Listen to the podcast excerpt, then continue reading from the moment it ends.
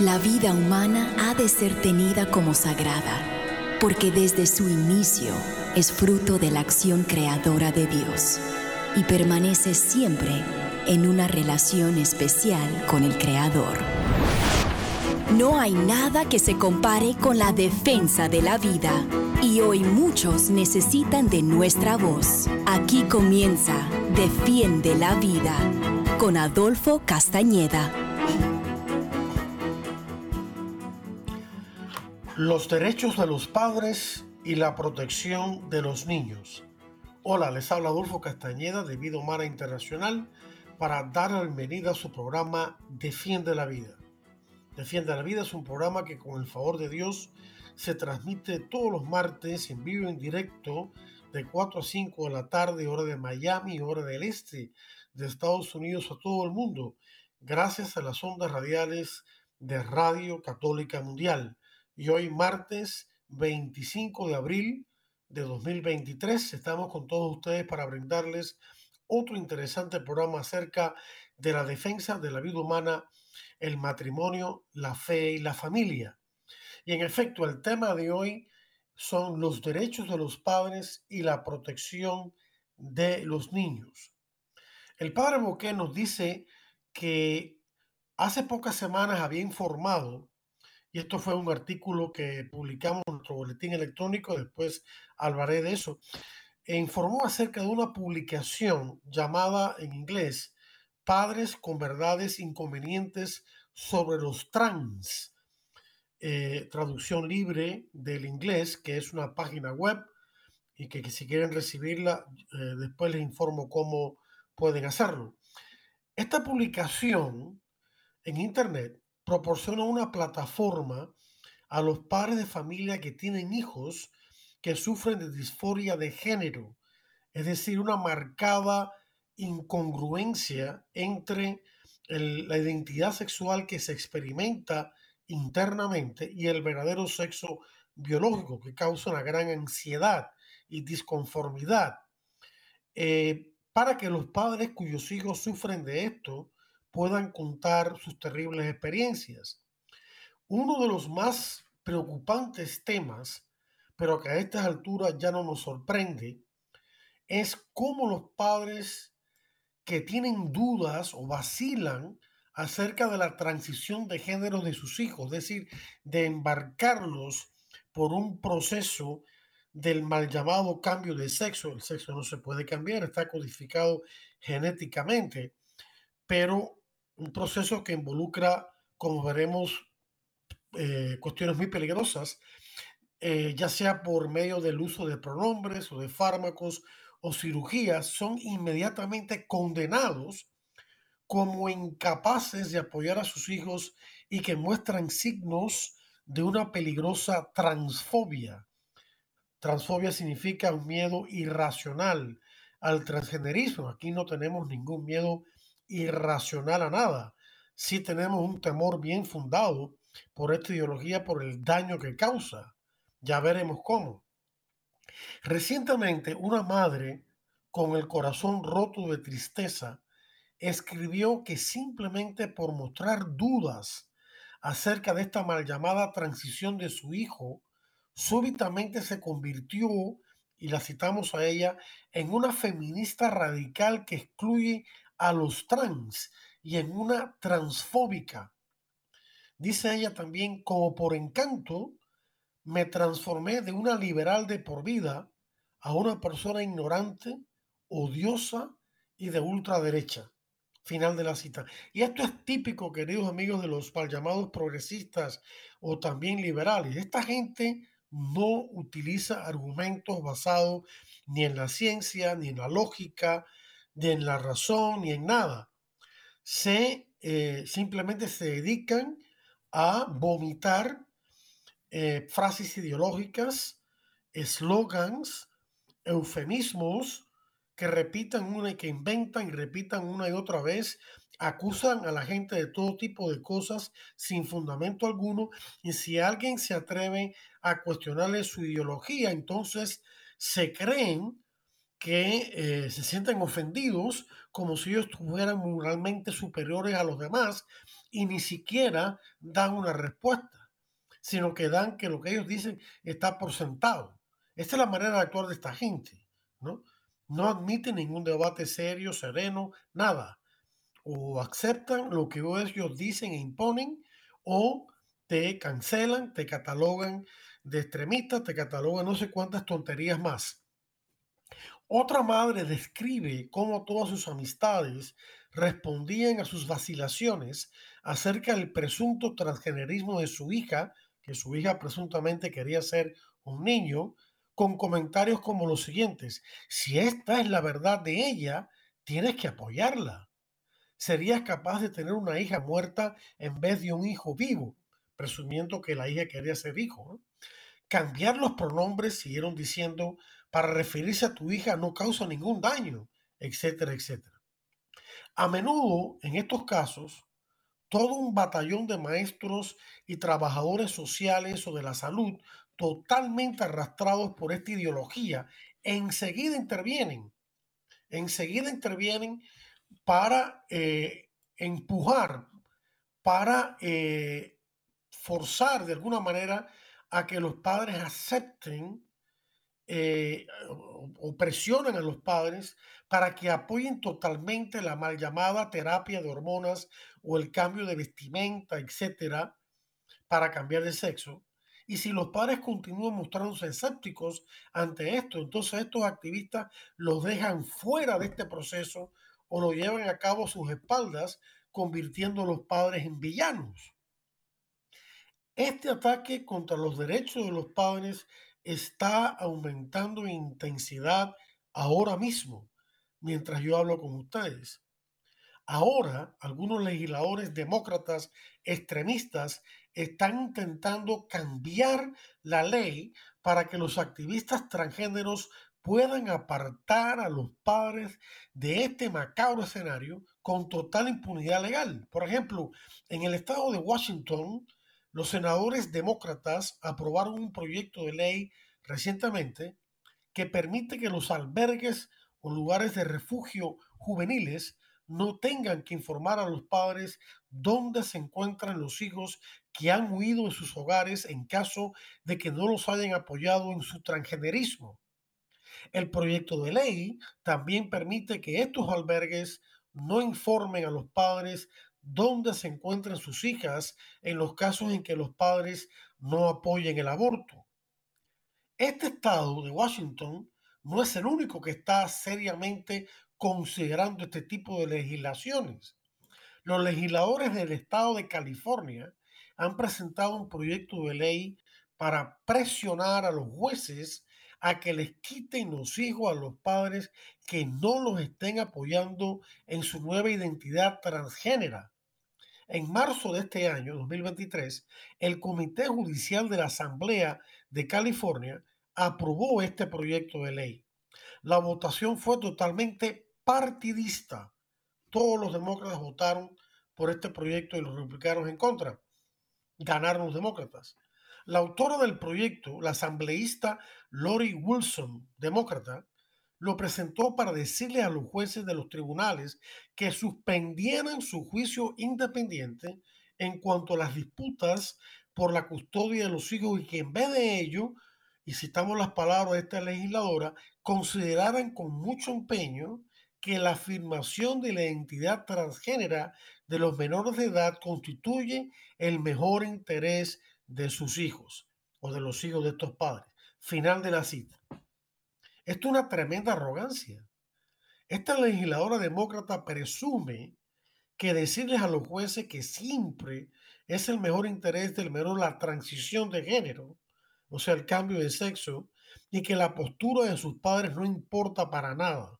Esta opinión no es solamente una insólita arrogancia y soberbia, sino también escandalosamente anticientífica.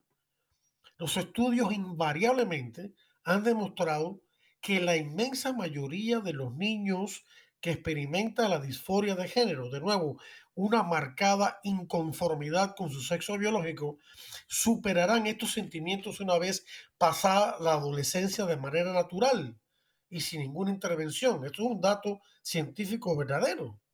O sea que es una ínfima cantidad de niños en los cuales persiste esta disforia de género o esta, este desorden de identidad sexual, que es el término más correcto, eh, y que con una ayuda eh, de, terapia eh, de salud mental, psicológica, tanto personal como familiar, y de, y de este,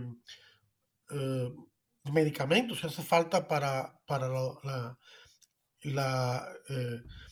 sufrimientos psicológicos se está pasando, lo pueden superar. Psiquiatría, ese, eh, psiquiátrico, etcétera, correctamente llevado. Sin embargo, si este proyecto se convierte en ley, California oficialmente apoyará esta draconiana idea de que los padres tienen solamente una respuesta frente al presunto transgenerismo de sus hijos, apoyarlos o arriesgar perder la custodia de sus hijos. Este tipo de, abuso, nos dice el padre Boque, es para hacer hervir la sangre de cualquiera. Greg Burt, director de la capital para el Consejo de la Familia de California, Family Council, expresó en una declaración lo siguiente, es inconcebible que ciertos legisladores estatales intenten quitarles los hijos a sus padres porque creen que el sexo de sus hijos es una cuestión, porque los padres creen correctamente que el sexo de sus hijos es una cuestión biológica y no emocional, o porque quieran protegerlos de fármacos esterilizantes o cirugías mutilantes. La primera enmienda protege a los padres de perder a sus hijos porque sus posturas o convicciones religiosas no agradan a los políticos, a sus políticos estatales. Final de la cita. O sea que todo, todo esto está en contra de la Constitución de Estados Unidos. Mientras tanto, muchas escuelas y distritos escolares están adoptando políticas mal llamadas planes para apoyar el género. Esta gente se las arregla para inventar todo tipo de frases, de palabras, etcétera, que esconden la, la macabra realidad que se está tratando de promover. Estos mal llamados planes para apoyar el género incentivan a maestros y administradores escolares a que permitan que sus estudiantes transicionen, ese cambio de sexo en secreto, en secreto, en sus escuelas sin ninguna obligación legal de informar a sus padres. Es un tremendo disparate, tanto moral como desde el punto de vista legal. La abogada Emily Keo, en la publicación Daily Signal, la señal diaria eh, o cotidiana, podríamos, eh, podríamos decir libremente, detalla algunas de estas políticas y relata algunas anécdotas que parten el corazón de padres que ha descubierto horrorizados que sus hijos han estado viviendo con otro género en sus escuelas y que nadie se ha preocupado por informarles. Como observa aquello, las cosas podrían empeorar mucho más debido al hecho de que el gobierno de Biden, que está totalmente a favor de esto, como también está totalmente a favor del aborto, y eso que dice que él es católico, está intentando cambiar la ley llamada Title 9, título 9 en inglés, en inglés, para que reconozca la identidad de género, apoye la transición social de los niños en las escuelas y su privacidad. Privacidad quiere decir que los niños eh, y sus maestros tienen el derecho de no informarle a los padres por lo que están pasando sus hijos. No dice nada esta, este cambio en la ley título 9 no, o, noveno no dice nada acerca de la responsabilidad de las escuelas de informar a los padres. Esto es una tremenda arrogancia y falta de respeto a los padres por parte del presidente Biden y su gobierno. Keio explica, y citamos sus palabras de nuevo, las escuelas en todo el país enfrentan la pérdida de financiamiento por parte del gobierno federal, las escuelas públicas, se entiende, si no aceptan la reinterpretación del sexo de esta ley cambiada título noveno. O sea, aquí el, descaro aumenta más todavía. Si no aceptan este, este cambio de esta ley, entonces le van a quitar financiamiento para cuestiones importantes que tienen que ver con libros, eh, deportes, etcétera, de las cosas que ocurren en una escuela, que una escuela necesita. Debido a esto, los padres van a esperar que los padres vean que más escuelas adopten estos planes. El resultado previsible es que las escuelas transicionarán socialmente a más estudiantes, o sea, intentarán esto del cambio de acceso a más estudiantes sin el conocimiento ni el consentimiento de sus padres. Final de la cita. Y ahora el padre Muque va a algo muy importante, que es la enseñanza de la Iglesia Católica. La enseñanza de la Iglesia Católica, queridos hermanos, es clara en todos estos temas y en particular en esto de los derechos de los, y deberes de los padres. Y, y gran parte de esta enseñanza de la Iglesia es una enseñanza de ley natural, cuando yo leo ahora algunas de estas enseñanzas, se van a dar cuenta que cualquier persona de buena voluntad, sea creyente o no, va a aceptar esta enseñanza, porque resuena, porque es una enseñanza razonable, es una enseñanza que tiene lógica, que se basa en los verdaderos valores que son comunes a toda la humanidad. O sea, no es una moral sectaria, ni mucho menos. Es una moral universal. Ni siquiera tiene que citar la Biblia. Claro, al citar la palabra de Dios coge más fuerza todavía. Pero aún así, tal y como la, expone con toda su lógica la Iglesia Católica, tiene un peso de, eh, de, de, convencimiento, vamos a ponerlo de esa manera, para todo tipo de personas de buena voluntad. Los, activistas trans cada vez enfatizan más la falsedad de que existe un genocidio contra las personas trans por parte de los conservadores quienes le niegan su existencia. Y aquí inserto un comentario. Hace como una semana o dos, esta portavoz del gobierno de Biden, eh, esta muchacha eh, Jean-Pierre, ¿no? Caitlin Jean-Pierre, eh, tuvo la cara dura de pararse en el podio y decir a periodistas, porque esto es en la sala, en la sala de donde está la prensa, de que existe una persecución contra las personas trans, pero que ellos, el gobierno de Biden, los apoya. Y que estas personas trans tampoco son cobardes, que ellos son eh, furibundos y que they fight back, o sea, que luchan responden con una lucha. Esta señora no tuvo la delicadeza, porque esto fue en el contexto del tiroteo por parte de una persona trans que está mal de la cabeza. No todas las personas trans hacen esto, claro, pero bueno, en este caso, que mató, como todos sabemos, a seis personas inocentes en una escuela cristiana. Tres de ellas fueron, eran niños. Los tres eran maestros y uno era eh, un conserje de, esta instalación educativa.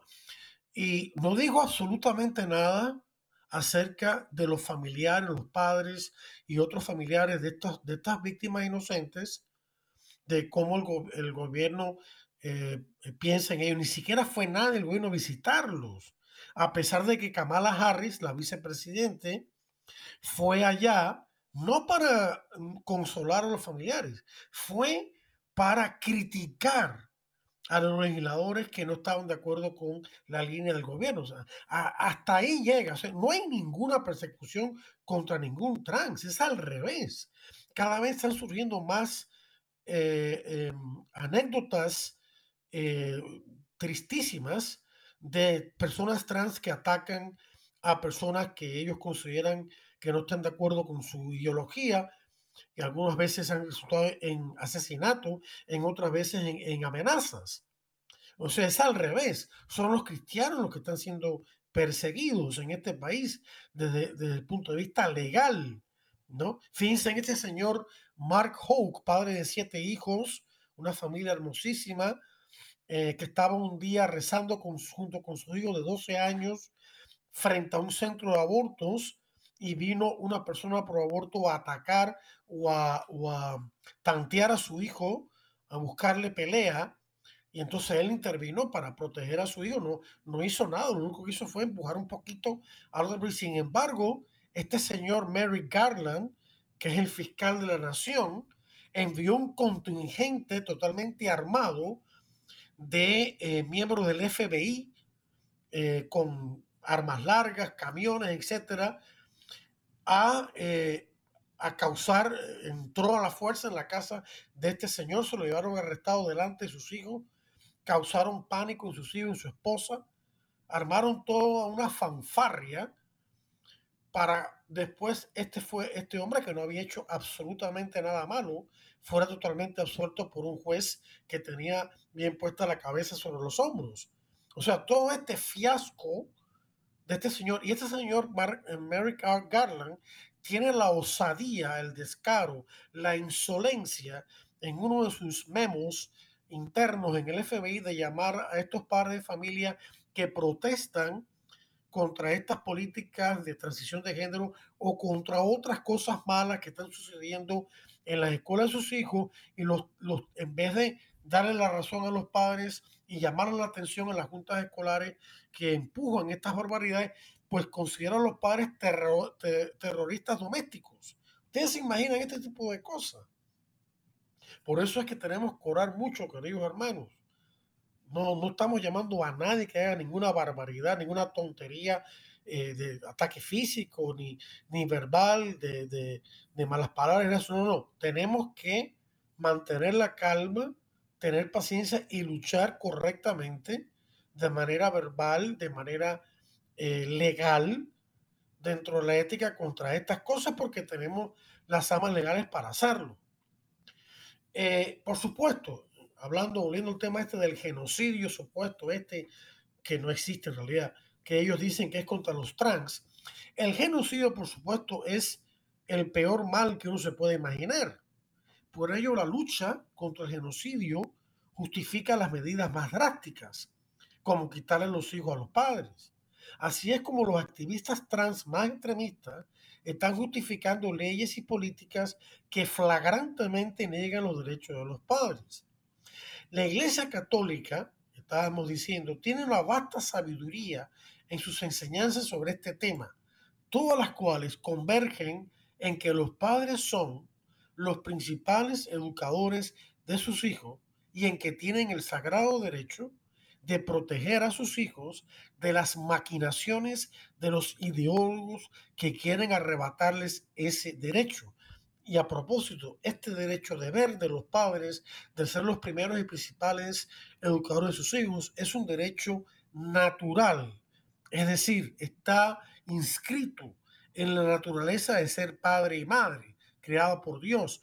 Es un derecho de ver que antecede al Estado, que antecede a la sociedad y a todos sus actores, y que tanto el Estado como la sociedad tienen el sagrado deber de respetar y proteger por medio de sus leyes y no hacer lo contrario.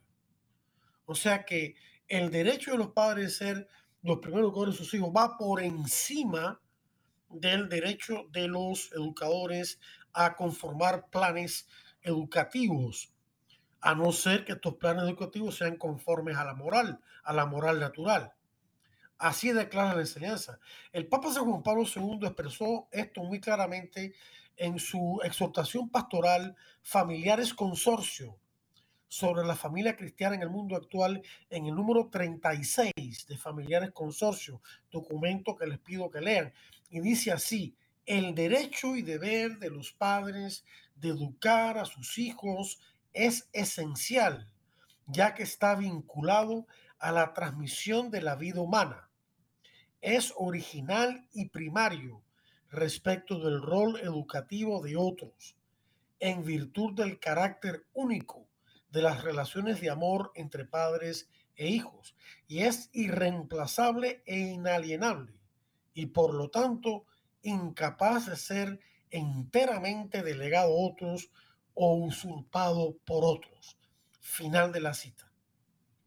Ya sea que los padres cumplan o no con esta responsabilidad suya, el hecho es que deberán responder ante Dios por sus hijos que han sido encomendados a ellos por el mismo Dios. El primer derecho de los padres quienes han transmitido la vida a sus hijos es amarlos, lo cual incluye la responsabilidad de su bienestar moral, como nos enseña el Catecismo Iglesia Católica, que también invito a leer en su número 2221. Dice lo siguiente, la fecundidad del amor conyugal no puede reducirse a la sola procreación de los hijos, sino que debe extenderse a su educación moral y a su formación espiritual. Final de la cita. En otras palabras, el concepto que enseña la iglesia, que viene de Dios, acerca de la procreación incluye como parte intrínseca del mismo la educación y formación de sus hijos, sobre todo en materia, no únicamente, pero sobre todo en materia moral y espiritual. O sea, no se reduce a la sola transmisión de la vida, sino que también incluye la educación. Los padres son educadores de sus hijos por el mero hecho de ser padres. Los padres que me escuchan eh, quisiera transmitirle este, esta, esta dignidad que tienen ya como padres, que se sientan en un sentido sano de la palabra, orgullosos de ser padres, de ser educadores de sus hijos y que nadie les puede arrebatar ese derecho de ver. Y, y, no digan, no, porque es que yo no conozco tanto, no tengo tanta formación académica. No, no, eso no importa. Usted sigue siendo, ustedes siguen siendo los primeros educadores de sus hijos. Y si, y si dicen, no, pero es que yo no sé mucho, no tengo, bueno, pues, pues aquí está la iglesia para ayudarles en su formación. Claro, con mucho respeto, por supuesto, y humildad. Aquí está Vida Humana Internacional también. tenemos mucho material educativo, tenemos todo un curso. De eso podríamos hablar en otro momento, para ayudarles en esto. Pero ustedes son los que deben llevar la, la dirección eh, principal de esta educación. Todos los demás agentes en la iglesia podemos ayudar, pero no podemos sustituir. La Iglesia Católica tiene que elaborar una pastoral en cuanto a los padres de la potenciación de los padres y no de la sustitución de los padres, como lamentablemente a veces ocurre con la catequesis. No necesariamente es culpa de la parroquia, sino que a veces los padres mismos sueltan a los hijos la catequesis, se van y no regresan hasta que ha concluido. Y ni siquiera se enteran de qué les enseñaron hijos y conversan con ellos acerca de ello cuando la iglesia claramente enseña en el catecismo que la catequesis familiar, la que dan los padres, precede, acompaña y continúa la catequesis parroquial. Eso es muy importante. Vamos a detenernos ahí porque ya ha llegado el momento, el tiempo vuela, de eh, una pausa de, para escuchar interesantes mensajes de esta situación Radio Católica Mundial. No le cambie que ya regresamos aquí con mucho más en Defiende la Vida. Estamos en Defiende la Vida. Enseguida regresamos. Defiende la Vida con Adolfo Castañeda continúa, luego de estos mensajes. Paz y bien para todos ustedes, queridos hermanos. Soy la hermana Teresa de Jesús de las comunicadoras eucarísticas del Padre Celestial. Casi siempre nosotros tenemos como costumbre hacer una oración en la mañana y a veces en la noche, pero pocas veces hacemos un buen examen de conciencia. Dicen que uno prepara el otro día con la noche anterior. Quiere decir que si uno hace una reflexión y hace un análisis y medita a los pies de Jesús cómo ha sido nuestro día, cómo nos hemos comportado, en qué le hemos dado contento al Señor, en qué hemos fallado, estamos preparando nuestro día siguiente porque estamos haciendo un propósito para seguir adelante haciendo la santísima voluntad del Señor. Así que te invito a que hagas un buen examen de conciencia a la luz del Espíritu Santo. Un mensaje de EWTN, Radio Católica Mundial.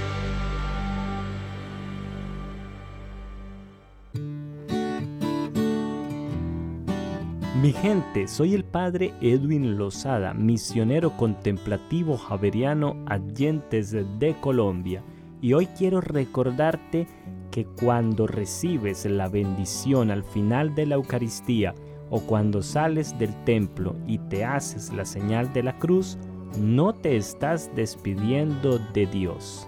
Estás, por lo contrario, recordando que vas camino a la vida camino al mundo, camino a tu casa, camino a tu trabajo, pero vas acompañado de Cristo. Por eso recuerda las palabras de una canción hermosa que dice, al pecho llevo una cruz y en mi corazón lo que dice Jesús.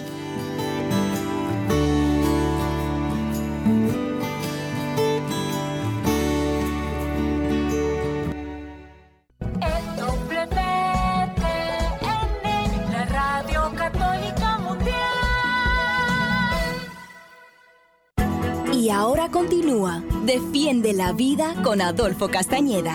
En vivo por Radio Católica Mundial. Defiende la Vida con Adolfo Castañeda. Continúa ahora.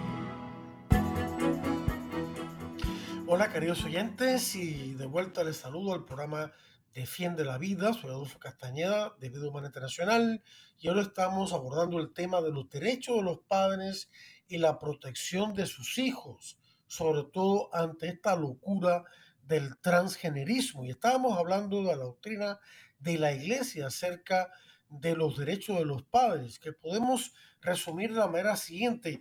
Los padres tienen la responsabilidad primaria respecto de la educación de sus hijos. El gobierno, sus agencias, sus escuelas, etcétera, tienen un rol subsidiario es la doctrina de la subsidiariedad de la iglesia. Subsidiariedad, que quiere decir que el gobierno, el Estado, sus agencias, etcétera, existen para ayudar a los padres en su cometido de ser los primeros educadores de sus hijos y no para sustituirlos y mucho menos para rechazarlos. La Santa Sede, el Vaticano, expresó ya hace tiempo en su carta sobre los derechos de la familia, que también les invito a leer, esta es bien es breve, es un documento breve. Lo siguiente, los padres tienen el derecho de educar a sus hijos en, en conformidad con sus convicciones morales y religiosas. El derecho primario de los padres de educar a sus hijos debe ser mantenido en todas las formas de colaboración entre padres, maestros y autoridades escolares. Final de la cita. El, o sea, el gobierno y sus agencias e instituciones educativas y otros actores sociales que se involucran en el gobierno no pueden pretender ser los principales educadores de sus estudiantes. Además, los padres no pueden abandonar esta responsabilidad. No deben entregar sus derechos y responsabilidades a nadie más. Es decir, que el carácter principal de esos derechos. Su principal responsabilidad para con sus hijos es indivisa no puede ser compartida con terceros. Es verdad que ciertos aspectos de la educación de sus hijos pueden ser delegados a sus maestros y escuelas. Sin embargo, sigue siendo responsabilidad de los padres asegurarse que la educación que sus hijos reciban apoye y fomente su verdadero bienestar físico, mental y espiritual. O sea, sabemos que los padres no necesariamente saben más que los maestros en materia de matemática, de ciencias, etcétera, pero tienen la responsabilidad de que toda esa enseñanza sea conforme o no vaya en contra de los valores morales y religiosos. Y eso nos lleva a este otro tema de los padres deben luchar contra estos abusos. Lamentablemente, nos dice el padre Boquet, durante las últimas décadas hemos sido testigos de una retirada de este campo de batalla ideológica por parte de más y más padres, quienes se han desentendido de su deber, que es dado por Dios, de criar y educar a sus hijos. Los actores gubernamentales, tanto a nivel estatal como federal, se han, en Estados Unidos al menos, se han aprovechado de este vacío nos estamos refiriendo a escuelas, maestros, sistemas de salud e ideólogos mal llamados progresistas. Nuestra sociedad se ha tragado la idea, eh, eh, totalmente equivocada, de que el Estado y sus actores son el ingrediente clave en la vida de los niños, mientras que los padres se supone que solo se involucren para, entre comillas, ayudarlos en esa labor. Pero esa idea está completamente virada de cabeza.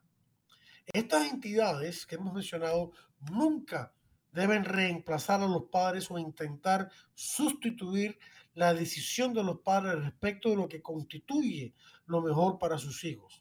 Los padres tienen que mantenerse vigilantes para poder defender la primacía de su rol para con sus hijos, insistiendo en la verdad de que el rol del Estado es limitado. Ya lo estamos viviendo en tiempos como antes, donde quizás la sociedad en su conjunto más o menos era bastante moral y las escuelas reflejaban eso y los padres no tienen que preocuparse tanto. Ese tiempo hace rato que se acabó, queridos amigos que me escuchan, tanto padres como personas de buena voluntad que quieren ayudar a los hijos también. Ahora los padres tienen que estar constantemente vigilantes de lo que sus hijos están escuchando en las escuelas. El páramo que dice que él se siente muy apasionado en relación con este tema, nosotros también. Dice él, como presidente de Human Life International, el padre Shenan Bouquet, eh, de la cual Vido Mar Internacional en la sesión hispana, dice él, he viajado por todo el mundo y he sido testigo del ataque como nunca antes visto contra el matrimonio y la familia a escala global.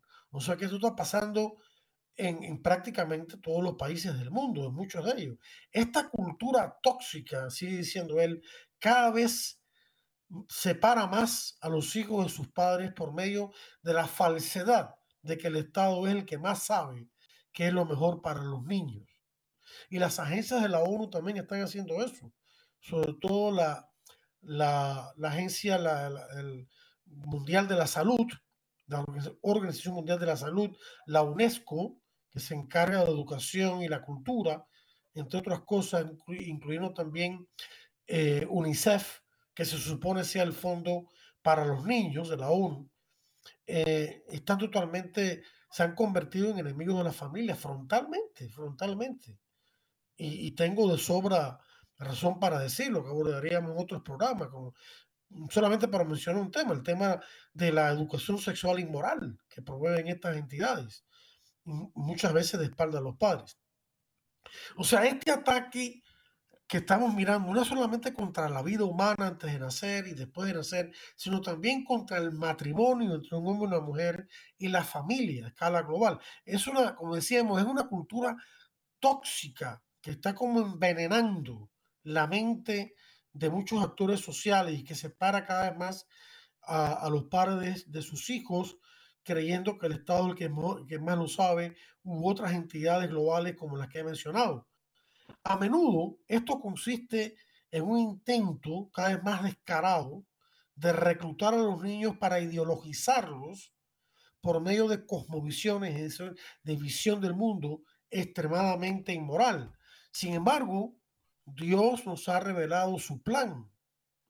Y el plan de Dios en este aspecto consiste en que toda sociedad humana debe edificarse sobre la base de la mutua cooperación de los esposos con la voluntad divina. La familia debe ser la roca sobre la cual se edifica la sociedad. Y de eso está lleno la escritura, tanto el Antiguo como el Nuevo Testamento. En el Nuevo Testamento vemos claramente la enseñanza en San Pablo, en Efesios, de que el matrimonio sacramental es y debe ser reflejo de la unión Cristo-Iglesia. Y luego en otras partes de esa misma carta a los Efesios y en otras partes, en otras cartas de San Pablo, San Pablo habla de la moral familiar y habla de las virtudes que se deben vivir, ¿no? Como la humildad, la caridad, la autoridad de los padres, la obediencia de los hijos, la, bondad de los padres hacia sus hijos, el tratarlo bien, no, el no, no este, regañarlos demasiado fuerte para que no eh, se depriman, eso lo dice San Pablo, no lo digo yo, fuera gritos, fuera malas palabras, la amabilidad. Lean estas cartas, lean, por ejemplo, en, en, Gálatas capítulo 5, versículos 22 al 23, cómo San Pablo habla del fruto del Espíritu, que es el amor que luego se desdobla en otras características del amor, como la paciencia, el gozo, la alegría, eh, la humildad, la castidad, el dominio propio, la generosidad, la fidelidad, etcétera, etcétera, etcétera. Todas esas virtudes hay que vivirlas en familia, en el matrimonio. Si los matrimonios vivieran estas virtudes, pensemos también, por ejemplo, en la, otro, otro grupo de virtudes son las, uh, las bienaventuranzas. El comienzo del, discurso más importante de Jesucristo, que es el Sermón de la Montaña, en el capítulo 5, 6 y 7 de Mateo, pero en el capítulo 5, los primeros 12 versículos eh, los dedica Jesús a las bienaventuranzas, que son al mismo tiempo, como enseña en la iglesia, promesas de la vida eterna y también las actitudes del mismo Jesucristo que nosotros debemos replicar en nuestra vida. Pero las actitudes, por definición, son virtudes actitudes. Es decir, una, una inclinación a actuar de cierta manera, de cierta manera buena. ¿no? Entonces, esa, esas actitudes correctas como la humildad, por esa espíritu de humildad, como trabajar por la paz, como trabajar por la justicia, por ser misericordioso, etcétera, etcétera, etcétera. Este tipo de cosas también tenemos que vivirlas a nivel emocional, a nivel intelectual, a nivel de la voluntad y por supuesto a nivel de la actuación. Eh, como dijo una vez San Juan Pablo II en un discurso en Perth, Australia, en 1986, como esté la familia, así estará la nación y así estará el mundo entero en el cual vivimos. O sea que de la sanidad de la familia sanidad se entiende en sentido moral y espiritual, así estará la sanidad o la falta de sanidad del mundo. ¿Ya? También podemos añadir cómo está la iglesia, estará el mundo o el país donde esa iglesia está ubicada. Si las familias viven según la misión que Dios les ha encomendado, entonces la sociedad, la nación y el mundo se van a beneficiar. Sin embargo, cuando las familias renuncian a esta dignidad tan grande que Dios les ha dado, el mundo entero sufre. La familia es la iglesia doméstica, es la iglesia en microcosmos. Y todo ese conjunto de familias en todo el mundo, ¿no? Constituyen gran parte de la iglesia, ¿no? Lamentablemente, debido a la ruina que han causado el divorcio express la anticoncepción y el aborto, a menudo son los niños los primeros en sufrir y en sufrir mucho cuando los padres no cumplen con sus responsabilidades. Hay pocas cosas, dice el padre Boqué, que me causan más dolor y enojo que ver a los padres que les dan las espaldas a sus hijos en cuanto a su deber más importante y deliberadamente entreguen a sus hijos a personas que son completamente incapaces de asumir esa tarea. Estamos siendo testigos del devenir de un experimento social de trágicas consecuencias y cuyas principales víctimas son los niños. Como siempre, las primeras víctimas de la cultura, la muerte, son los niños, tanto antes de nacer como en este caso después de nacer. Y también, claro, las mamás y los papás y el pueblo de la sociedad entera. No estamos condenando a nadie. Estamos llamando todo al arrepentimiento. Eh, Dios ama, nos ama a todos, a pesar de nuestros pecados, y lo que quiere es que tengamos un arrepentimiento sincero y Él nos da su perdón. Y los que somos católicos tenemos que recurrir al sacramento de la reconciliación o confesión para poder comulgar y llegar un día al cielo. Por culpa del transgenerismo y la mutilación de cuerpos sanos, a los niños se les está robando el sentido de su propia identidad. Se les está arrojando a una perversa cosmovisión, perversa visión del mundo, que solo les garantiza que nunca se sentirán a gusto con sus propios cuerpos y que nunca experimentarán las alegrías cotidianas y serenas y sencillas de una vida normal. Los niños han nacido para jugar, para divertirse, para salir al patio eh, y no estar encerrados siempre en la casa con eh, tabletas inteligentes o viendo la internet, sobre todo sin la sin la eh, escrutinio de sus padres, sin el monitoreo, supervisión de sus padres. El padre Boqué se pregunta, ¿continuaremos sacrificando generaciones de familias e hijos enteras sobre el diabólico altar de estos experimentos sociales? Abrigo la esperanza que no. En el Daily Signal, Emily Keo, que le citamos antes, describe los esfuerzos de muchos padres heroicos que están luchando contra esta locura algunas de estas familias están radicando demandas judiciales contra las escuelas que han intentado transicionar, cambiar de sexo, a sus hijos a sus espaldas. Y voy a resumir, aunque yo lo he explicado antes, en qué consiste rápidamente esta, esta mal llamada transición de género. Primero, consiste en, los que apoyan esto, ¿no? En, en apoyar a los niños en su confusión sexual. Entonces eso comienza con eh, usando pronombres del sexo con el cual se quieren identificar, eh, cambiando de vestimenta. Luego vienen entonces las hormonas que suprimen la pubertad, que es un evento natural eh, en, en, la vida de un niño que pasa de la preadolescencia a la, a la adolescencia, que más o menos comienza a los 11 años. Suprimir una cosa natural, eso tiene graves consecuencias que ya hemos explicado. Luego vienen las hormonas cruzadas, es decir, hormonas femeninas para los niños, estrógeno, hormonas masculinas para las niñas, para masculinizarlas, testosterona. Y luego cuando ya llegan a la temprana adolescencia, 15, 16, 17 años, empiezan las mutilaciones, castración a los niños y mastectomía a las niñas, extirpación de los senos. Y siguen otros otras cosas más, ¿no?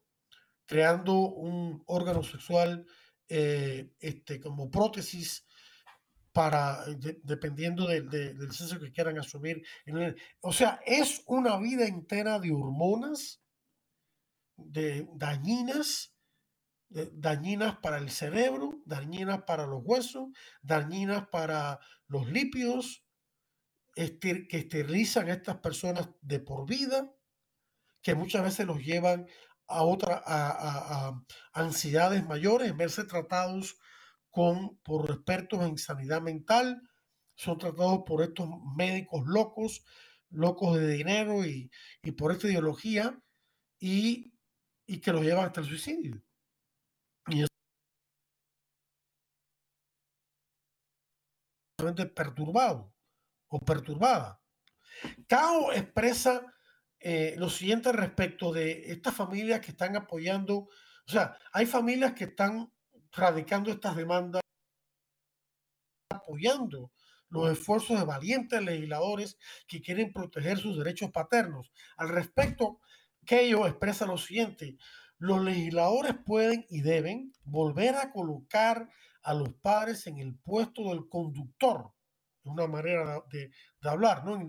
En the, driver's seat, el puesto que ocupa el que maneja el vehículo, pueden exigir a las escuelas que notifiquen, sigue diciendo ella, a los padres si sus hijos sufren con su identidad sexual y prohibirles el involucrarse en mal llamados tratamientos que no han sido autorizados por ellos, porque los padres también tienen autoridad sobre la salud de sus hijos, para por el bien de sus hijos. Al hacerlo, sigue diciendo Keo, podrían alertar a las escuelas de que no pueden engañar a los padres en cuanto a asuntos tan significativos como la confusión de un estudiante acerca de su identidad sexual. Final de la cita. El párrafo que nos manda el mensaje siguiente. Espero que todos los que escuchen este programa investiguen este asunto y que apoyen demandas judiciales y leyes como estas. Hay que ser proactivo hay que meterse en la política. Sí, así de claro. hay que meterse en la política, en los procesos legislativos. Sigue diciendo él, espero que más padres y familias, con el apoyo de ciudadanos responsables y preocupados que, que quieren ayudar a los padres, y aquí hay uno de ellos, se unan en este esfuerzo ético. Si más padres reconocieran la inmensidad de su responsabilidad para con sus hijos y el poder que tienen si se unieran a otros padres, legisladores buenos y personas de buena voluntad que quieren ayudarles, podrían fácilmente impedir las maquinaciones de un grupo de ideólogos comparativamente pequeño, pero muy vociferante, que está intentando someterlos al silencio y a la capitulación. No dejen que se salgan con la suya. Opónganse decididamente. Háganlo por el bien de sus hijos.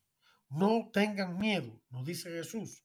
Únanse a otros padres, únanse a, buenos abogados. Existen, eh, gracias a Dios, al menos en Estados Unidos eh, y también en otros países, eh, asociaciones de abogados que defienden la vida, la fe y la familia, como Alliance Defending Freedom, la Alianza en Defensa de la Libertad, y otras más que están dispuestos a ayudarlo, incluso pro bono, ¿no? que, que, se sostienen a base de donaciones, que lo hacen por vocación, pero que son abogados duchos en este tipo de cosas, en este tipo de batallas legales, que conocen bien la constitución de Estados Unidos.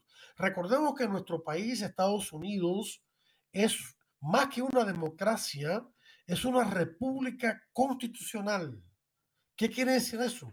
Quiere decir que el ciudadano de a pie no escoge directamente al presidente, sino que escoge a aquellos delegados de su estado, según el número de delegados por votos electorales que tiene cada estado, que a su vez escogen al presidente y que eligen a sus representantes, tanto a nivel estatal como federal, para que defienda sus derechos. O sea, es es, un, es votar por aquellos que nos representan. Eso es lo que es una, una eh, república. Y es constitucional porque está guiada y limitada, para no salirse, por lo, la constitución, que es el documento fundante de este país. Y gracias a la constitución, que incluye también el Bill of Rights, la Carta de los Derechos de la Persona, que son las primeras 10 enmiendas, hay un total de 27 enmiendas eh, o más todavía, eh, pero las primeras 10 que son claves. ¿no? La primera es la, el derecho a la libertad de expresión, que incluye el derecho de conciencia y el derecho a la libertad religiosa, muy importante, y otros derechos más que le ponen eh, límite a los intentos, a los intentos antidemocráticos y eh, tiránicos de algunos legisladores que quieren salirse de sus casillas en cuanto a su autoridad. Recordemos, como también nos enseña la Iglesia Católica, que la autoridad política tiene su límite y ese límite se llama bien común. La autoridad política tiene el sagrado deber de defender y promover el bien común de cada uno de los ciudadanos y de todos ellos en su conjunto y no tragedir ese mandato que es divino y humano al mismo tiempo. Si se sale de ahí, ya se convierte en tiranía. Como bien dijo Thomas Jefferson, cuando el gobierno teme o respeta a la gente, tenemos democracia. Cuando la gente le tiene miedo al gobierno, tenemos tiranía. No es el gobierno el que tiene que vigilar al pueblo, es el pueblo el que tiene que vigilar al gobierno para que no se salga de sus casillas. Pero hay políticos que no lo entienden. Bueno, queridos hermanos, el tiempo se me ha acabado. Si quieren recibir este artículo y otros por nuestro boletín electrónico, escríbeme a la siguiente dirección, adolfo arroba vidahumana.org adolfo arroba vidahumana.org También les invito a visitar nuestra página web www www.vidahumana.org vidahumana.org Que el Señor les bendiga y les espero la próxima semana para otro interesante programa de Defiende la vida. Hasta entonces.